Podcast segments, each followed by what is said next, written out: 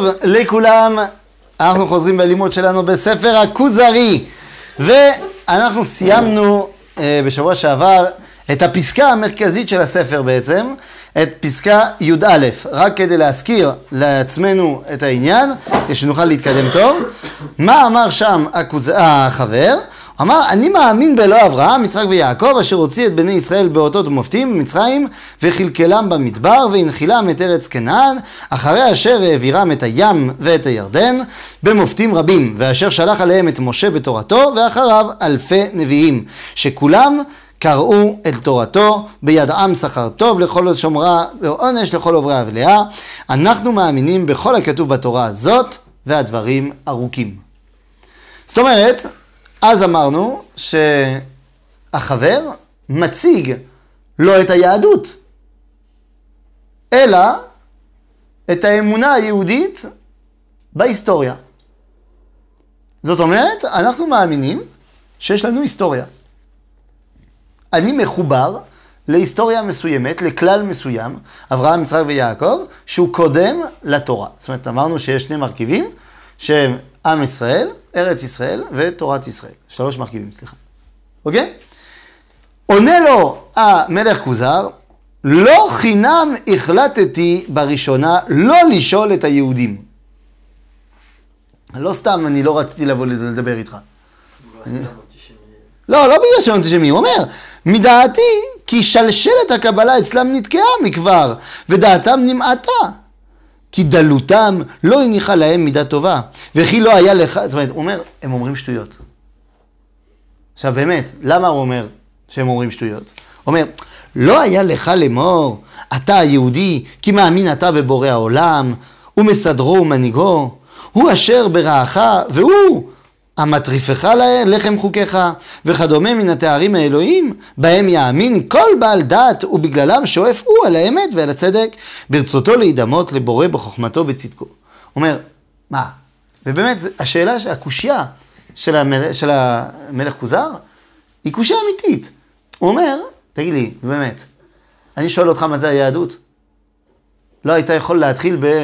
הקדוש ברוך הוא, אני מאמין בו, ברא את העולם. תכלס, אם גוי שואל אתכם, מה זה היהדות? יכול להיות שאתם תתחילו בזה שהקדוש ברוך הוא ברא את העולם ואנחנו מאמינים בזה. הוא אומר, זה, זה, מה שאנחנו, זה מה שאני מחפש. אתה מתחיל לדבר איתי על זה שהיה אברהם, יצחק, יעקב, למה אתה לא מתחיל כמו שצריך? עם ההתחלה. בסדר? עם משהו פילוסופי. לא הגיוני. ואז אם היית מתחיל לדבר על הקדוש ברוך הוא, אז היית אומר לי שהוא מבקש ממני לעשות דברים, ולכן, בגלל זה אני עושה את הדברים. הרי זה מה שאני שואל. מה המעשה הרצוי בפני האלוה? בסדר? אז עונה לו מלך כוזר, מה שאתה אומר... אה, סליחה, חבר, כן, כן, סליחה. מה שאתה אומר, נכון הוא בנוגע לדת המיוסדת על ההיגיון ומכוונת להנהגת מדינה. דת הנובעת אמנם מן העיון, אך נופלים בה ספקות רבים. מה זאת אומרת? אומר לו החבר, תשמע, הסדר שלך, של איך שאני אמור להסביר לך במה אני מאמין, זהו סדר הגיוני כשאתה ממציא דת שבא מן ההיגיון. זאת אומרת, שבא ממטה למעלה, שהוא הומצא על ידי האדם. אז לכן, אם זה הומצא על ידי האדם, זאת אומרת, דהיינו פילוסופיה, אז יש סדר באיך הוא המציא את הרעיונות שלו. וזה צריך להיות לוגי, זה צריך להיות טוב אחד עם השני וזה. אבל זה נכון לדת פילוסופית. אבל יש לו גם חסכונות. לדבר הזה. זה נכון, זה מסודר טיפ-טופ. אבל מה החסרונות? הנה. ואם עליה תשאל את הפילוסופים, לא תמצאם מסכימים על מעשה אחד ולא לדעה אחד. כי דת כזאת בנויה על טענות אשר רק חלק מהם יכולים הפילוסופים להוכיח במופת. מופת פה זה לא נס, זה מעשה, אוקיי? כל פעם שתראו את המילה מופת, זה לא נס, זה מעשה. ודת פה הכוונה שלו ל... לרעיון רוחני. לא לאכול כמו לא, לא, לא. בסדר? לכן הוא אומר, אה, כי דת כזאת בנויה על טענות אשר רק חלק מהם יכולים הפילוסופים להוכיח במופת, ואילו על אחרות ניתן להביא ראיות מ- אה, מ- מפסיקות, ב- מספיקות בלבד. ויתרן, אין להביא עליהם אפילו ראיה מספקת, אף כי להוכיחן במופת. זאת אומרת, כל דת פילוסופית, יש לה את הכישלון שלה. שמה? שיש אפשרות, באותה מידה שאתה המצאת אותה, סבבה? וסידרת אותה יפה, אני יכול להביא אה, הוכחה נגד, או רעיון שהוא סותר. כי הרי הרעיון בא ממך, אז זה יכול לבוא ממני משהו שהוא סותר, ואז מה תעשה? וזה הבעיה של הפילוסופים. כל פילוסוף הוא בטוח בעצמו, עד שמישהו אחר בטוח בעצמו, אומר לו שהוא בטוח בעצמו. עד שהגענו לשיא הדבר הזה, אצל אה, אה, רונה, תיקח. נכון? דקארט, שאומר, טוב, אז בסוף אי אפשר לדעת שום דבר. ואז אני מגיע לספק המתודי. אני רק תמיד בספק. בסדר, אז אתה לא יכול להוכיח שום דבר. בסדר? אגב, יש, יש קושיה לוגית בספק המתודי של דקארט. הרי מה הוא טוען? הוא אומר, קוגיטו ארגו סום. שזה אומר, אני חושב, משמע, אני חי. קיים. נכון? Je pense, donc je suis. יש רק בעיה אחת, זה מה שנקרא בלוגיקה הנחת המבוקש. זאת אומרת, הוא רוצה להוכיח את האני שלו. הוא רוצה להוכיח את קיומו, את האני, moi. אבל כדי להוכיח אותו, הוא משתמש בו. הרי מי אמר שהאני של אני חושב, הוא קיים. אתה השתמשת בו עוד לפני שהוכחת אותו. זה בעיה. מה התשובה של היהדות? התשובה של היהדות היא שאנחנו לא אומרים בבוקר, אני מודה לפניך, אלא אומרים, מודה אני. אז זה לא עברית. בעיקרון בעברית אומרים קודם כל הנושא, ואחרי זה הנשוא. לא. כן, כשאתה שואל שאלה. אבל כשאתה סתם מדבר, אולי לא בלשון היומיומי, אבל בלשון קצת יותר אה, אה, גבוה. אפשר לכתוב את זה ככה. אפשר כל מה שאתה רוצה, אבל בדקדוק העברי, זה נכון. לא, מה זה, מה זאת אומרת, זה נכון. זה נכון, דקדוקית זה נכון. לא, דקדוקית, זה- מה זאת אומרת? בגלל שספרותית, אז אנשים השתמשו בזה, אין בעיה. אבל דקדוקית, לפי חוק הדקדוק, כשאתה לא שואל שאלה, אתה אומר קודם כל הנושא ואחרי זה הנשוא. אוקיי. זה לא, אגב, זה לא רק בעברית המודרנית. ככה זה בחז"ל, ככה זה במה שאתה לא רוצה, כשאתה מדבר בהווה. בסדר? לכן היית אמור להגיד, אני מודה לפניך. מה אתה אומר, מודה אני לפניך? אז מה, מוצא אני את האישה זה ספרותי? זה... זה נבואי. בסדר? עכשיו, מה הסיפור? מסביר הרב קוק בתחילת עולת ראייה, בפירוש שלו על הסידור. הוא אומר, למה אני אומר מודה ואחר כך, כך אני? כי זה רק בגלל שמודה לזה שמישהו נתן לי את החיים, שאני רשאי להגיד אני. אוקיי? בגלל שאני מודע בקיומי שהחזירו לי את החיים, זה אומר שהחיים שלי בא ממישהו אחר, והמישהו אחר הוא זה שברא את העולם, והוא חפץ בקיומי, לכן אני מאושר לומר בפה מלא, אני. אני לא, אני לא מבין כל כך את ההיגיון, כי גם כדי להודות צריך להתקיים. כדי משהו להודות, שלא קיים לא יכול להודות. לא, אתה, אתה, אתה צודק, להודות. אבל פה ההודעה היא על עצם הקיום. זאת אומרת, עובדה שאני קיים. יש פה עובדה. אני התעוררתי בבוקר. אני, אני לא צריך להסביר לי שהתעוררתי, התעוררתי. בגלל שהתעוררתי, זה אותו דבר מדקארט. בדיוק. לא, הוא אומר, אני- לא, כי הוא, חי על זה, לא, אבל אני- כי ד- הוא כי אומר דקארט הוא לא שיש בונה, ספרות. לא, כי דקארט הוא לא בונה על חוויה קיומית. הוא בונה על חוויה אינטלקטואלית. לא אכפת לו לדעת שהוא בפועל חי. הרי הוא לא אומר, אני קיים, משמע אני חושב. בסדר? אם היית אומר, הוא אומר, אני חי, אז אם אני חי, אני גם יכול לחשוב. אז הייתי, אומר בסדר, אבל הוא לא טוען את זה. הוא טוען, אני חושב, זה המציאות, זה ההוכחה על מציאות קיומי. אז אם אתה מתחיל ברעיון רוחני פילוסופי, מי נתן לך את האפשרות לעשות את זה? לכן אנחנו פותחים בהודעה על קיומנו, ולכן זה נותן הצדקה על האני שלי. אז פה הוא אומר למלך כוזר, החבר עונה לו, מה שאתה אומר צריך להיות מסודר, זה נכון לדעת הפילוסופים.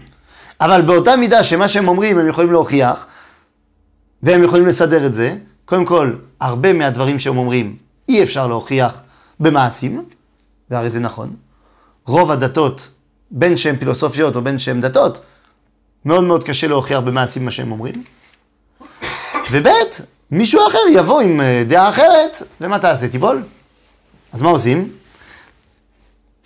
אומר לו הכוזרי, וואו, עכשיו אתה סוף סוף מדבר לעניין. מה שאתה אומר זה חכם, זה הגיוני.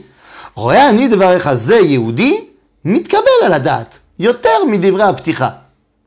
והנני רוצה כעת להוסיף ולהשיב לדבריך. להקשיב, אמרתי, להקשיב. זאת אומרת, או, סוף סוף אתה מדבר לעניין, סוף סוף אתה מעניין אותי, אז uh, בהתחלה אמרת שטויות, אני מבין, היית עייף אולי וזה, עכשיו בוא נדבר לעניין. אומר לו החבר, אולם, אין בעיה, פתח, אה, אולם, סליחה, פתח דבריי, הוא המופת, גדולה מזאת. הוא ההוכחה שאחריה אין צורך לא בראייה ולא במופת. אומר לו החבר, מצטער להגיד לך, אבל מה שאמרתי בהתחלה, זה העניין. מה שאמרתי לך עכשיו, זה כדי לתת לך מה שנקרא פינץ. זרקתי לך בוטנים. דיברתי בלשון שלך, כדי שתבין שאני גם יודע להיות חכם. אבל באמת, היסוד של היהדות, זה מה שאמרנו קודם. זאת אומרת, עם ישראל, ארץ ישראל, תורת ישראל. זה מה שהעיקר, ההיסטוריה היהודית. מה, באמת? ואיך זה? איך זה יכול להיות מה שאתה אומר? תן לי רשות להקדים הקדמות אחדות, כי רואה אני דבריך, אה, רואה אני דבריי קשים עליך ונקלים בעיניך. אומר לו, בסדר, אני אסביר לך. אבל אני רוצה קודם כל לעשות הקדמות. כי אני רואה שקשה לך לקבל מה שאני אומר. מה בעצם הוא אומר? הוא רוצה להסביר לו שכל הנחת היהדות בנויה על יסוד שקשה לו לקבל אותו, שהוא הנבואה. כל היסוד של היהדות זה שהקדוש ברוך הוא בחר בעמו ישראל. דיבר עם אברהם, דיבר עם יצחק ויעקב, ובמיוחד דיבר עם משה מול כל ישראל. רעיון הנבואה הוא היסוד של עם ישראל. והרי מלך כוזר הוא לא יודע על הנבואה. לא, אבל אמרנו קודם שיסוד היהדות זה גם אה, ההיסטוריה שלו. נו, אבל בהיסטוריה... יש נבואה. זה בדיוק העניין. לא צריך להאמין לנבואה אם אתה מאמין להיסטוריה. או, זה, אתה מדבר ככה בגלל שאתה יהודי. זאת אומרת, אתה אומר, אני לא צריך להאמין בנבואה דווקא, אני מאמין בהיסטוריה, ובהיסטוריה יש נבואה. לא, כן, אני מנסה לספור. אין בעיה, אבל אתה לוקח... הוא לא צריך להבין את הנבואה, הוא לא- רק צריך להאמין... לא, אבל ההיסטוריה היהודית, מה שמעניין אותנו, זה לאו דווקא אה, את זה שהם עברו מהעיר הזה לעיר הזה, הזאת. מה שמעניין אותנו, זה שהקדוש ברוך הוא התגלה אלינו בהיסטוריה. בסדר? הרעיון הזה שהקדוש ברוך הוא מתגלה, קשה להם. קשה לו למלך כוזר. כי הוא לא חווה את הנבואה, הוא לא מכיר את התרבות הנבואית, זה מה שהוא מחפש, אבל קשה לו. אתה אומר, למה קשה? בסדר, אז אומרים לך שיש נבואה, תאמין. כי אתה יהודי, אתה הורגלת מטבע לידתך בזה שהקדוש ברוך הוא מדבר, לפחות יכול לדבר. אבל צריך לדעת שרעיון הנבואה הוא זר לנפש האדם לפני שהיה הנבואה. למה? כי נבואה זה אונס. זה אביול. זאת אומרת שהקדוש ברוך הוא חודר אל תוך הכי הכי הכי פנימי שלי, ואין לי שום אפשרות לשלוט בזה. לכן קשה מאוד החוויה הנבואית. להבין שמישהו חודר לתוך תוכי, בלי שיש לי שליטה בזה, זה מאוד מאוד מאוד מפחיד, ומאוד קשה. רק מי שקיבל את הנבואה יודע שזה בסדר גמור. זה לא כואב, זה בסדר. אדרבה, זה מוסיף חיים. אבל בשביל מי שהוא מבחוץ, זה קשה מאוד. בסדר? לכן, ואנחנו נחזור, לא יודע אם היום, אבל אנחנו נחזור על זה עוד אה, בספר, שאחד ההוכחות הגדולות לאמיתות היהדות, זה שכל עוד שהקדוש ברוך הוא לא דיבר עם האדם, אין שום בן אדם שאמר שהקדוש ברוך הוא דיבר. כי כל עוד שהקדוש ברוך הוא לא מדבר, אי אפשר לחשוב שהוא מדבר. אוקיי? כן? אתה אומר מדבר, זה נטו מדבר, זה לא מטאפורה. כן, כן, מדבר. מתגלה. אוקיי? אבל לפי המסורת היהודית זה גם אדם הראשון. אתה צודק, אבל לפי המסורת היהודית, אנחנו לא מקבלים את זה שהוא דיבר עם אדם הראשון כהוכחה על כלום. לא רק אדם הראשון, נוח, אברהם, יצחק, יעקב, כל זה לא הוכחה על שום דבר. לכן תשים לב שאנחנו לא מתבססים על גילוי השם לאברהם, אלא מתבססים על גילוי השם בהר סיני, לעם ישראל, שבתוך הגילוי הזה הוא מספר את הסיפור של אברהם. בסדר? כן, אבל מה שאני אומר זה, אין תקופה של לפני שהשם דיבר עם האדם. אה, אתה אומר שתמיד הקדוש ברוך הוא דיבר עם האדם. כן, אבל יש רק הבדל אחד, שממשה רבנו, מה שהשם אומר לאדם, הוא גם מחויב האדם לספר את זה לאחרים. מה שלא היה לפני. אומר הרמב"ם, לפני משה אין נביא שליח. מה זאת אומרת? זאת אומרת שהוא דיבר עם אדם, אבל מי ידע מזה? אדם. זהו, הוא לא סיפר את זה לאף אחד.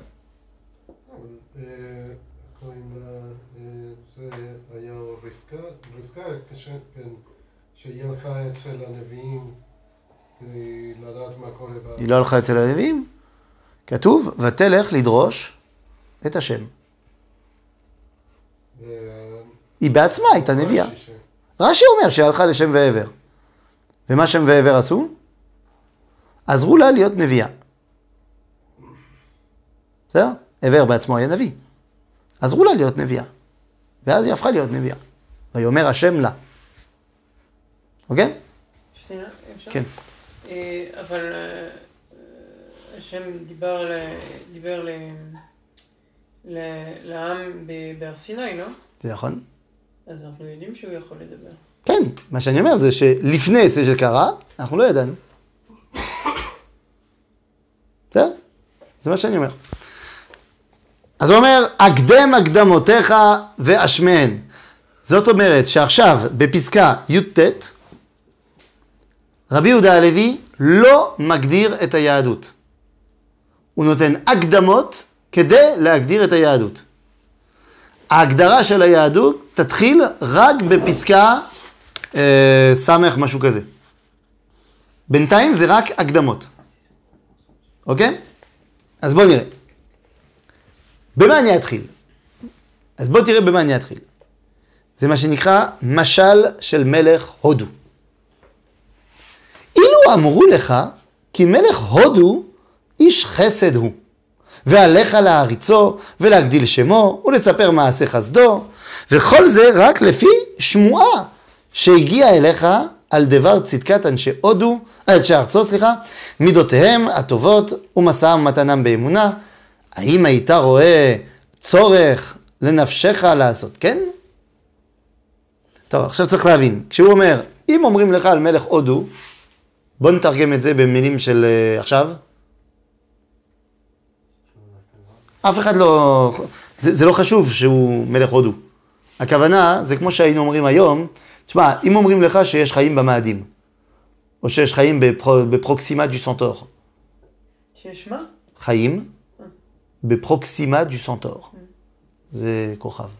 מה זה? לא, זה כוכב, זה, כ- זה האמת, זה כוכב לכת אה, באיזה כוכב רחוק. בסדר? זה, זה הכוונה. זאת אומרת, מלך הודו, הודו, באותם הימים זה... אף אחד לא יודע מה זה. בסדר, שמעו שיש משהו כזה, אבל זה לא... זה כדי להגיד לך, מדובר על מישהו שאתה לא מכיר. בסדר? כי, כי אם הוא יגיד, כן, אני מכיר מלך הודו. מה? לא, אז המ- המשל זה לוקח, לקחת משהו שהוא כל כך רחוק, שאתה לא מכיר, בטוח. בסדר? אז אומר לך, אם היו אומרים לך שיש מלך הודו, והוא סופר צדיק, והוא בן אדם טוב, וזה, ואתה צריך לספר את מעשה חסדו. היית עושה את זה? למה לא? יכול להיות שהוא באמת חמוד, יכול להיות שלא. מה, מאיפה אני יודע? זה בדיוק העניין. העניין של מלך הודו, אומר הכוזרי, מדוע אראה צורך כזה לנפשי? הייתי מטיל ספק בדבר. הייתי, כמו שאתה אומרת, אולי זה לא נכון. ואז הוא אומר, אולי צדקת אנשי הודו מצד עצמם היא? לא בגלל המלך. הרי פה אמרת לי שאנשי הודו הם טובים בגלל שהמלך הוא טוב. אולי הם סתם אנשים טובים. או אולי ייתכן, אף ייתכן, כי אין להם מלך בכלל.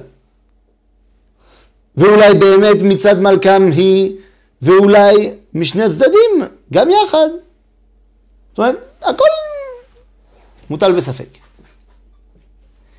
מה שפה אומר רבי יהודה הלוי, הפסקה הזאת, משל למלך הודו, יש מישהו, אה, 500 שנה לאחר מכן, שיעשה מזה ספר שלם. ספר שלם. זה ספר קומיקס לילדים היום, אבל זה סיפור אמיתי, שזה באמת לא קרה, אבל זה הסיפור, היא באמת סיפור. מה שנקרא סיפור מעשה בחכם ותם.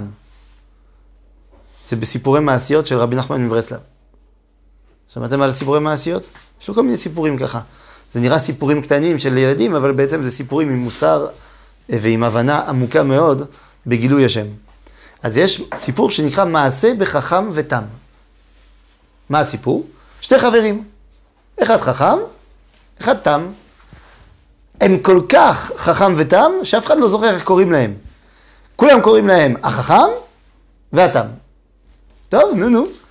והתם הוא שמח מכל דבר שקורה, הוא תם, שלם עם כל דבר, סבבה לגמרי. יום אחד הוא אומר, אשתי האהובה, את יכולה להכין לי אוכל? והיא מכינה לו מרק, והוא אומר, וואי, כמה זה טעים.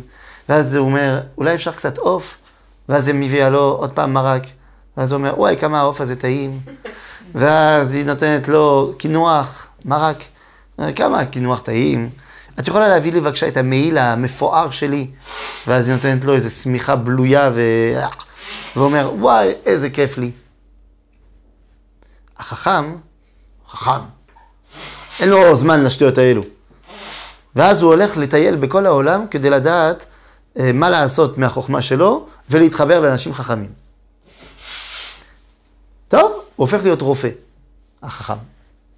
אבל כל פעם הוא... רק מעניין אותו החוכמה והחוכמה והחוכמה. באיזשהו שלב המלך הוא זקוק לעזרה. ואומרים לו שהתם שהוא גר במדינתו הוא איש טוב. והוא זקוק לבן אדם טוב. אז הוא קורא לו, אבל הוא גם צריך רופא חכם. אז הוא גם קורא לחכם. כשהשליח מגיע לחכם, הוא אומר, אני, מי אני אשלח לחכם? אני לא אשלח בן אדם סתם, אני אשלח חכם. ולתם אני אשלח תם. ואז החכם מגיע אל החכם ואומר לו, המלך קורא לך. מה אומר לו המלך, אה, החכם? אומר לו, מה זאת אומרת? מי אמר לך שיש מלך בכלל? מי אמר לך שיש מלך? אתה ראית אותו? באמת? אומר, לא באמת, אבל אה, ככה אמרו לי להגיד לך, וזה. אז איך אתה מאמין שיש מלך? אולי אין מלך. ובסוף, הם שניהם משתכנעים שאין מלך בכלל בעולם. אתם מבינים שהכוונה לריבונו של עולם. התם, מגיעים אליו, מגיע אליו התם, ואומר, המלך קורא לך. אומר התם, באמת? המלך קורא לי? בלי ליצנות? זאת אומרת, אתה לא עובד עליי? לא, לא, באמת. ואז הוא הולך. ואז המלך רואה שהוא בן אדם טוב, והוא נותן לו תפקיד. וככל שהזמן עובר, בגלל שהוא בקרבה של אנשים חכמים, הוא הופך להיות יותר ויותר חכם, ויותר ויותר חשוב בממלכה, עד שהוא הופך להיות לסגן המלך. ויום אחד, הסתבך החכם, והוא מגיע לבית משפט, והיחיד שיכול להציל אותו זה התם. ואומר לו, אתה עוד שנייה הולך לפני המלך, ותעשה משהו. מי, מי, מי, אמר לך שיש מלך בכלל? והתם מתעצבן נורא. אומר, איך אתה מעז לחשוב שאין מלך? איך אפשר? אני פגשתי אותו. כל המשל הזה, זה פה. מלך כוזר, הוא לא רוצה להאמין במלך הודו. כי הוא אומר, מי אמר שזה נכון? אומר לו הכוזרי, החבר, אתה צודק.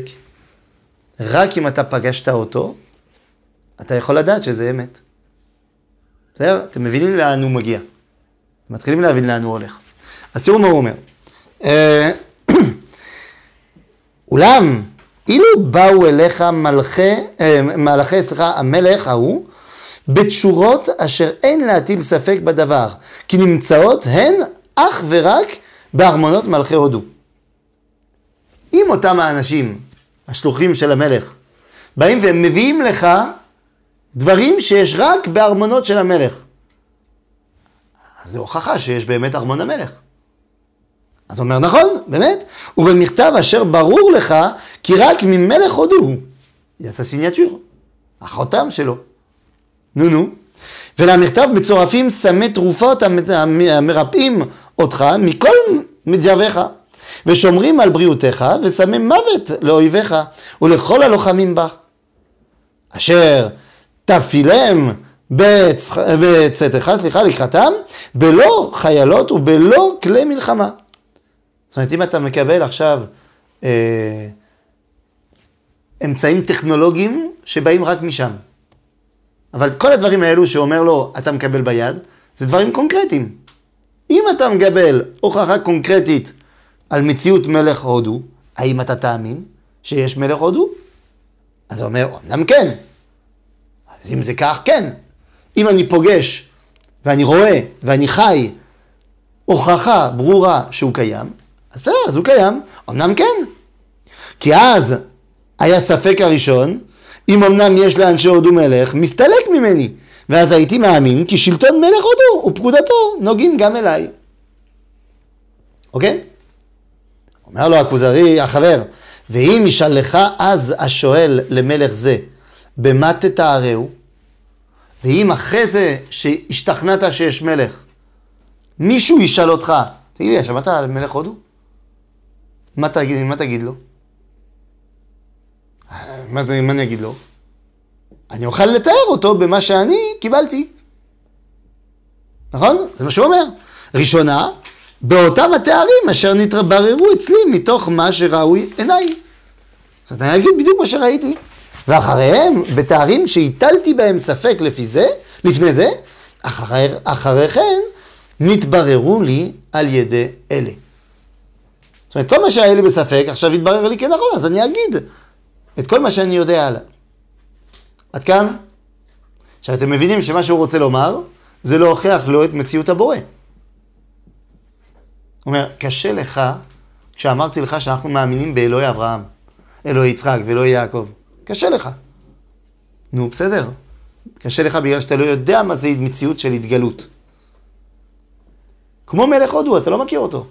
אבל אם פתאום אתה תקבל התגלות, אה? טוב, באמת. אה, ומעין זה, השב... אה, סליחה, אה, ומעין זה, השבתיך כאשר שאלתני עתה. ובדומה לזה, אמר משה בפתח דבריו בדברו אל פרעה. כל מה שאמרתי, זה מה שמשה אומר לפרעה. מה הוא אומר לו? אלוהי העברים שלחני אליך.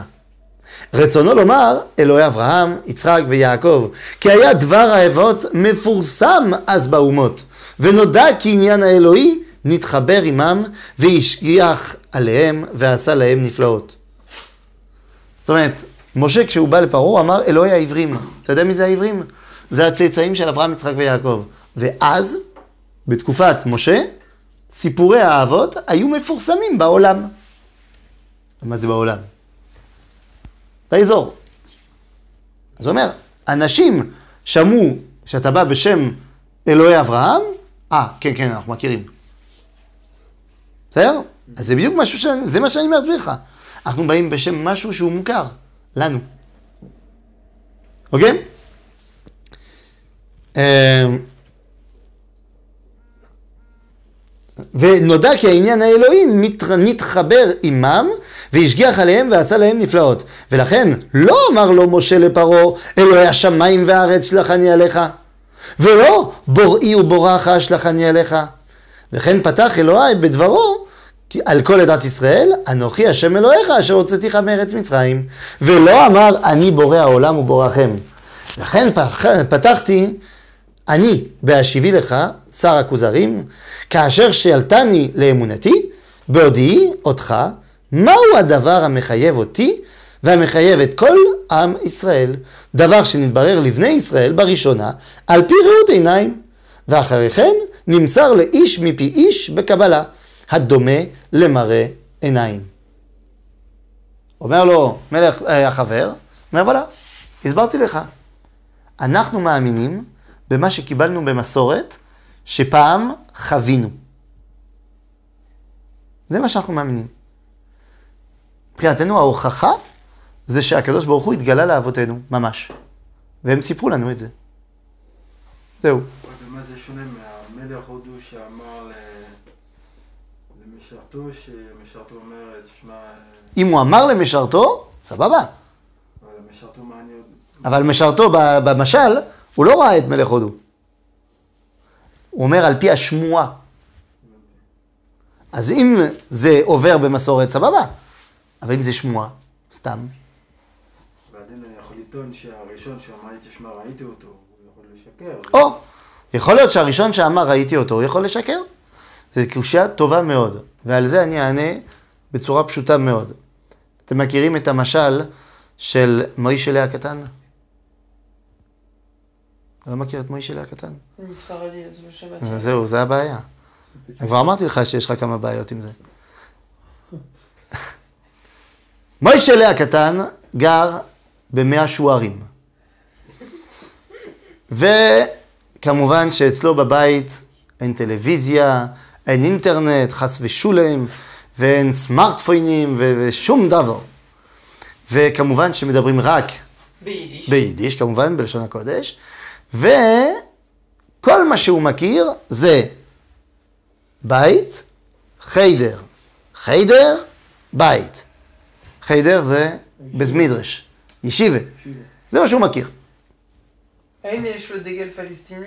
לא, לא, לא, הוא ילד טוב. יום אחד הוא חוזר הביתה, והמכנס שלו קרוע, והוא מלא בוץ, ויורד לו דם מהאף, והפאות שלו, אחד שם, אחד שם. שואלים אותו ההורים המבוהלים, ווסיס דוס? מה שפירוש המילה, מה קורה? ואז הוא אומר בבכי, שזה זה לא זמני, זה- עניין שלה, הוא דחף אותי בחצר, ובגלל שהיה לי ציון יותר טוב שלו בגמרא, ו... ו- ו- טוב, זה הסיפור. האם יכול להיות שמוישלה אומר את האמת? יכול להיות. האם יכול להיות שהוא משקר? יכול להיות. אוקיי. סיפור שני, אותו מוישלה, עדיין גר במאה שוערים, ועדיין מדבר רק יידיש, ואין לו אינטרנט, ואין לו כלום, וזה, אה, אה, בית בית מדרש, בית, בית, בית מדרש. יום אחד חוזר הביתה, אומר להורים שלו שתי משפטים ביפנית, אבל למהדרין. אומרים לו ההורים, בוזיז? Vos דוס. Et il répond, והוא אומר, תראי, אבא, אמא, מאוד מאוד מוזר. היום, בחזרה הביתה, ראיתי אנשים מוזרים מאוד. הם היו ככה רזה, עם עיניים מלוכסנות, עם מצלמת ניקון גדולה, והם דיברו עם מבטא מאוד מאוד מוזר, והם אה, אמרו לי את המשפטים הללו. סלפיסטיק. מה? זה סלפיסטיק. זה לא סטטיסטיקה. ואתה בדקת בגוגל שזה באמת יפנית, זה לא סתם. האם יכול להיות שהוא משקר? לא. לא. התשובה היא לא. למה? כי אתם מסכימים איתי שהיפנית הוא לא חלק מהעולם שלו? של המוישלה? כן, הוא אמר קוריאני. מי? מוישלה? לא, היפנים. לא, עזוב, עזוב, היפני זה אני המצאתי את הסיפור, היפני הוא, הוא יפני. בסדר? אבל, אבל שנייה, מוישלה, הוא אמר שתי משפטים ביפנית. ואתה, את בדקת, זה באמת יפנית, הוא לא סתם אה, אמר... אני בדקתי, אוקיי. בסדר? בדקת, זה באמת יפנית. אוקיי. והוא טוען שיש מישהו שהוא מתאר אותו, עיניים מלוכסנות, מצלמה וזה, נראה כמו יפני, והוא לימד אותו את זה. האם הוא יכול לשקר? התשובה היא בוודאי שלא. מכיוון שהיפנית, זה לא חלק מהתרבות שלו, זה לא חלק מהעולם שלו. אם פתאום הוא מגיע עם שתי משפטים ביפנית, חייב שיש אלמנט מבחוץ שלימד אותו את היפנית. הוא לא המציא את זה. נכון? כי אי אפשר להמציא דבר שהוא מחוץ לתחום ההכרה שלך. עד כאן? כן? אי אפשר. כן, נכון. תיקחו כל סרט של מדע בדיוני, אין שום המצאה. זה סך הכל הרכבה של כל מיני דברים שהם מוכרים בעולם הזה. הנה, שאלת אותי אם אני ראיתי מנדלוריאן, אז אמרתי לך שלא, אבל סטאר וורס אני כן מכיר. האם אתה יודע מאיפה הגיע שובקה? לא, לא, אני לא שואל אותך מאיזה כוכב, לא אכפת לי שהוא בא מקשיק או לא קשיק. יש בקיאות, מה אתה רוצה? מאיפה הרעיון בכלל של שובקה? שום, שוב, שום יפן ושום דבר. ג'ורג' לוקאס, הממציא של סטאר וורס, יום אחד, באחד הנסיעות שלו, היה באוטו, ולידו היה כוס, במחזיק כוסות של האוטו, עם קפה או לא יודע מה, ולידו היה הכלב שלו. ואז הוא אמר, וואלה, זה יהיה מה זה מעניין אם בסיפור יהיה מישהו שהוא ה- הוא הטייס של איזה מטוס אה, זה, ולידו יהיה איזה כלב מטורף אה, שהוא יהיה העוזר שלו. ובום, הגיע שובקה. בסדר? אבל זה סך הכל הרכבה של דברים שהם פה. אי אפשר להמציא פריקן פרי. נכון? אני לא יודע. אני לא יודע. אז זה הפריקן פרי. משהו שהוא מחוץ לתחום ההכרה שלי, אני לא יכול להמציא אותו. לכן, אלוה שמדבר, בורא העולם שמדבר, אם הוא לא מדבר, אני לא יכול להמציא את זה. בסדר? וזה כי זה מחוץ כאילו מתחום ל... כי, כי, כי זה מתחו, מחוץ לתחום ההכרה של האדם, של האנושות בכלל. יש אחד שקוראים לו לבואזיה. שמעת על לבואזיה? לא? זה, זה היה חכם גדול.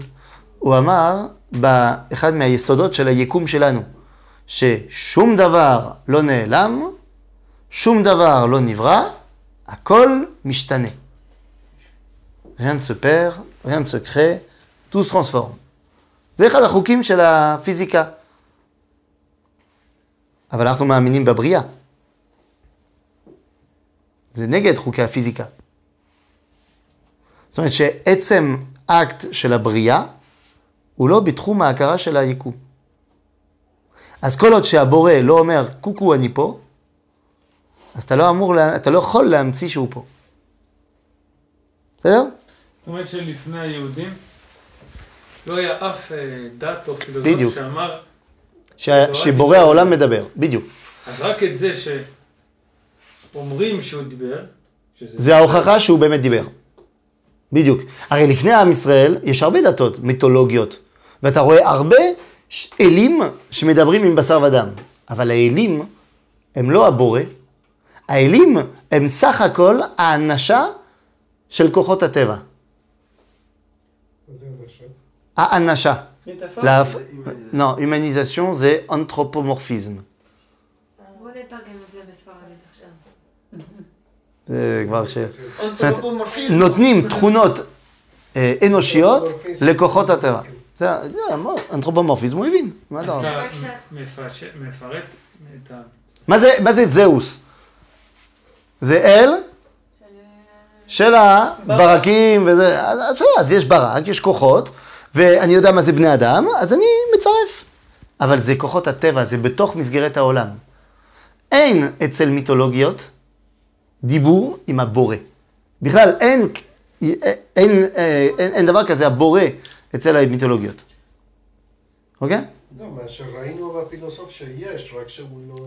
הפילוסוף אמרנו שהוא פילוסוף דתי. בסדר? לא, אבל חוץ מהפילוסוף הדתי הזה... כן, אבל אפילו, לא, לא, הפילוסוף הוא אמר שיש אלוה, אבל לא בורא, בגלל שהוא טוען שהעולם תמיד היה. אז אין בורא.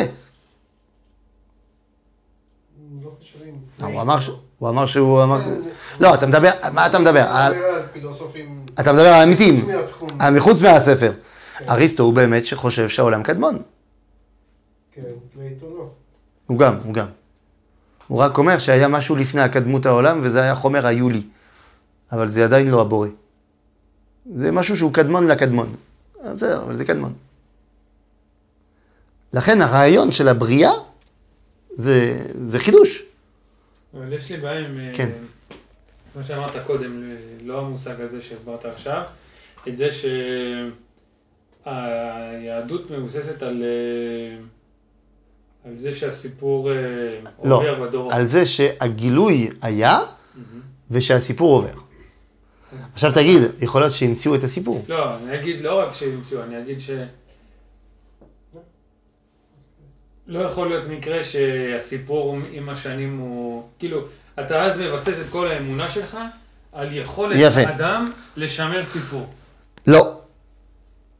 כי אני יודע שהאדם יכול שלא לשמר סיפור, אבל ציבור הוא לא יכול שלא לשמר. בדיוק בגלל זה אנחנו לא מבססים הכל על הגילוי של הקדוש ברוך הוא אל אברהם, אלא על הגילוי אל עם ישראל כולו. מה, כי מה העניין? לא שהקדוש ברוך הוא דיבר עם בן אדם אחד, והבן אדם הזה, הוא אמר, תראו, הקדוש ברוך הוא דיבר איתי. אלא, הוא דיבר עם כולם, וכולם מסרו לילדים שלהם אותה סיפור. אותו סיפור. וזה מה שמוכיח את האמת. בסדר?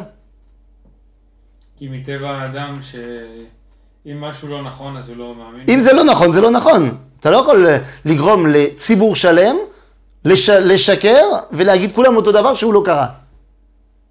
אבל לא יכול להיות שמישהו יבוא ויגיד... אה, כן, אז הם כולם, אה, הם כולם מסכימים על גרסה אחת. נו באמת, אתה מכיר יהודים אתה? אתה מכיר יהודי שמסכים על... אה, יהודי, אני, אני לא מסכים על הגרסה שלי, מה אתה... בסדר, לא הגיוני הסיפור הזה. לכן, אומר הכוזרי, תראו, ואנחנו נעמוד בזה היום, כי אני רואה שהתחלנו מאוחר וזה קשה מאוד וזה אשמתי, לכן אני מקבל את זה. לפי זה, אומר המלך כוזר, אין תורתכם מחייבת כי אם אתכם בלבד. לפי מה שאתה אומר, כל היהדות זה מתאים רק ליהודים. ואז עונה לו כן. אומר לו, אמנם כן. אתה צודק. אני לא באתי אליך, זה אתה באת אליי. אני הייתי סבבה. היהדות זה שלנו. כל מי שנלווה אלינו מן האומות כיחיד, יבואו מן הטוב, אשר ייטיב עמנו האלוה. אבל שבו לא ישווה אלינו. מי שהוא בא מבחוץ, הוא בא מבחוץ. הוא לא לוקח את הסיפור איתו. מה זה אומר? שהוא לא ישווה אלינו ממש? זה אנחנו נצטרך להעמיק בזה. מה זה ישיבה? הוא לא שווה. אנחנו נצטרך להעמיק בזה בפעם הבאה, בשעה יותר נורמלית. רגע, אמרת עכשיו שמי שלא יהודי לא שווה? לא הבנתי את ה... לא, זה לא מה שהוא אומר. פה הוא מדבר על גר שמצטרף לאומה. אז הוא לא שווה? הוא עדיין יהיה שונה מהיהודי. אנחנו נצטרך להבין למה. בסדר? מעניין. בסדר, תודה רבה.